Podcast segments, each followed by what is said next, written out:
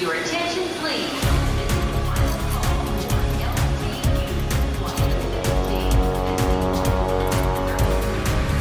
A hora dos portugueses. Jaime Ramos é a personagem principal, não numa, mas em várias histórias que ganham vida pelas mãos e na cabeça de Francisco José Viegas. O inspetor, fictício da Polícia Judiciária do Porto, tem mais de 60 anos.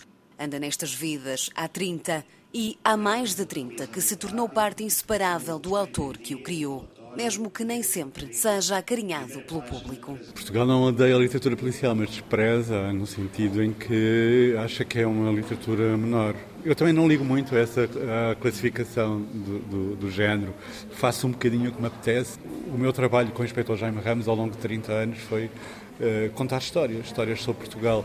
Um bocadinho sem me preocupar sobre se é literatura policial, se não é literatura policial, mas uh, fazendo histórias sobre Portugal, sobre aquilo que eu acho mais Uh, determinante para mim na, na, vida portuguesa.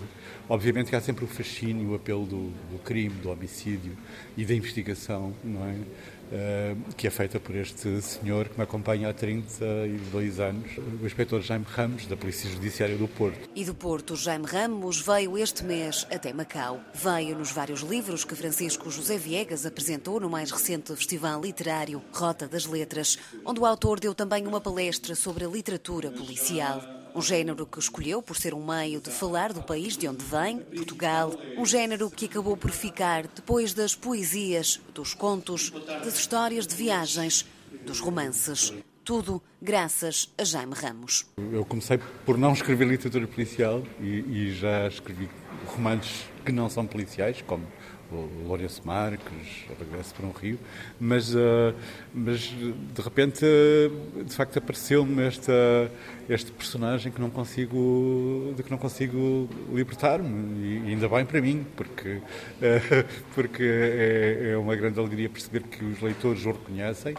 e que não só o reconhecem, mas perseguem as suas histórias. Isso é a maior alegria que pode haver para um autor, é as pessoas não reconhecerem o seu nome, mas reconhecerem o nome dos, dos personagens. E ao reconhecerem Jaime Ramos, para mim é uma grande alegria. E não é só em Portugal que o público pode conhecer Jaime Ramos. O inspetor portuense já veio à China. Em 2019, uma investigação sobre a morte de uma mulher trouxe-o à capital do país, na obra A Luz de Pequim. Francisco José Viegas, que não pensa tão cedo separar-se da personagem que criou, diz que Jaime Ramos poderá cá voltar, desta vez a um território que já foi também português. Provavelmente no próximo livro, sim, há uma passagem em Macau, já estava programada há muito tempo, mas é, é, é sempre um desafio que tem estado presente nos últimos, nos últimos livros, é? nomeadamente no A Luz de Pequim, que, que, que poderia uh, ter funcionado como uma ponte para Macau. Quem sabe no próximo sim. Francisco José Viegas opta por não desvendar o que poderá trazer Jaime Ramos a Macau, porque um autor nunca deve falar do próximo livro, sem este estar quase terminado. Mas se essa próxima investigação poderá trazer um homem fictício pela primeira vez ao território, esta não é uma cidade desconhecida para o próprio autor. Francisco José Viegas, que é também jornalista, admitiu antes que já tentou escrever sobre Macau Ainda não o fez, mas foi ele o editor de uma obra passada por aqui nos anos 20. Uma obra da autoria de Fernando Sobral, um jornalista e escritor, colaborador de um jornal local em língua portuguesa. O livro foi apresentado em Portugal este ano. Chama-se O Jogo das Escondidas. Fernando publicou esse livro em folhetins no, no, nos Macau. Todas as semanas saía um folhetim e ele esteve a rever, a rever uh, esse texto e terminou essa revisão uns dias, uma semana antes, de, antes da morte.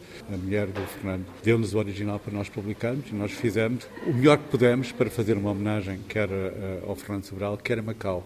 Porque é um livro que se passa em Macau, nos anos 20, com os personagens de sempre também do Fernando Sobral, ou seja, portugueses que se perdem em Macau, que têm tudo a perder em Macau e portanto, por terem tudo a perder, não têm medo de, de, de viver. Macau no centro de O Jogo das Escondidas e quem sabe então no próximo livro de Francisco José Viegas e claro, do inspetor Jaime Ramos. Londres.